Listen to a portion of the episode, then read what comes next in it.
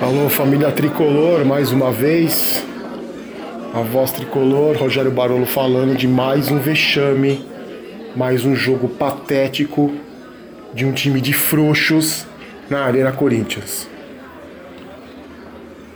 Bom, meu amigo São Paulino, minha amiga São Paulina, o que se viu nesse domingo na Arena Itaquera, na verdade, não foi nada de novo. Na verdade, a gente viu um time apático, mal treinado, desorganizado e principalmente um bando de frouxo. Um time que tem medo de jogar contra o Corinthians naquele estádio, que mais uma vez deu vexame, que mais uma vez tomou um gol antes dos 10 minutos, que mais uma vez não tem criatividade, mais uma vez um time que não tem coragem, um time que não chuta gol, um time desorganizado, um time mal treinado e um time que tem medo. Um resultado justo, uma vitória magra do Corinthians, como é o estilo do Corinthians. Mas o que mais me chamou a atenção no jogo desse domingo foi a absurda apatia desses jogadores do São Paulo. Como é que pode você, torcedor são paulino que sonha com título, como é que pode um time ser campeão de alguma coisa se não ganha uma dividida sequer contra um rival. Não ganha simplesmente nenhuma dividida durante os 90 minutos de um clássico. E por que que não ganha dividida? Porque são 11 jogadores, fora os que entraram, com pezinho de moça. São 11 jogadores covardes são 11 jogadores frouxos que não têm capacidade, vontade nem talento para ganhar uma dividida sequer.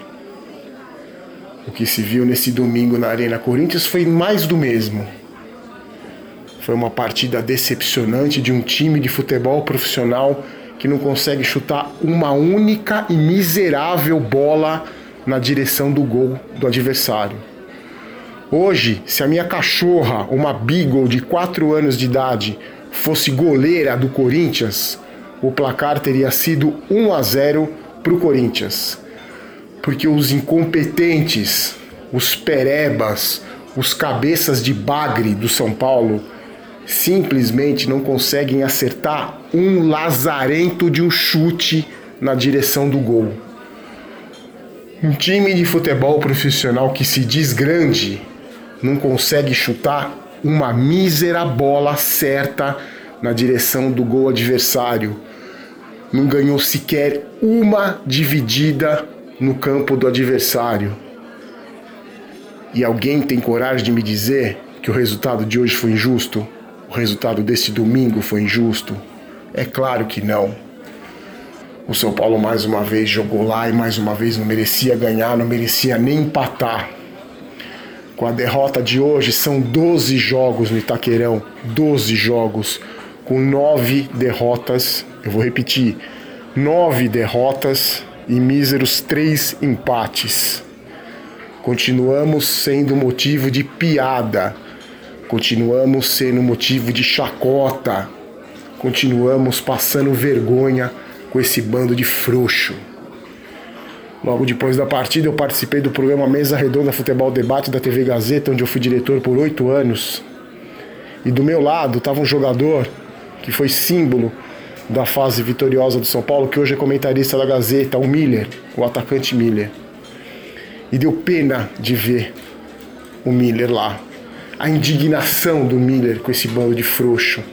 O Miller pegou mais neve que eu, porque eu já fui na minha primeira entrada, já falei que era um time de frouxo. O Miller disse que o time tem medo.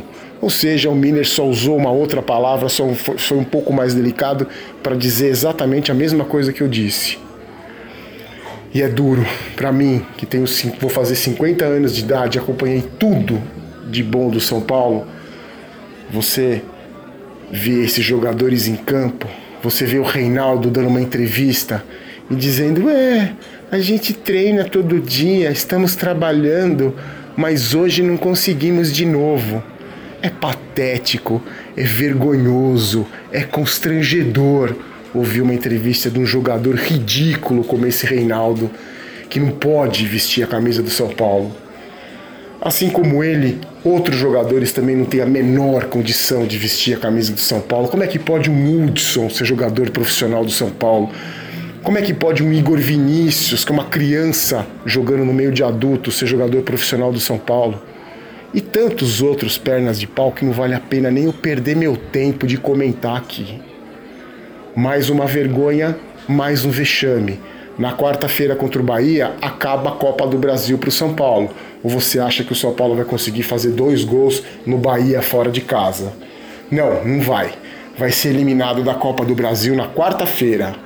E o Campeonato Brasileiro, amigo, com esse timeco, com esse bando de frouxo que não ganha sequer uma dividida e não acerta uma bola no gol, se chegar em décimo lugar, pode comemorar. É isso. Forte abraço, fiquem com Deus. Tchau. Esse podcast é um oferecimento de O Esportista e foi editado por Valder Souza e Rafael Prado.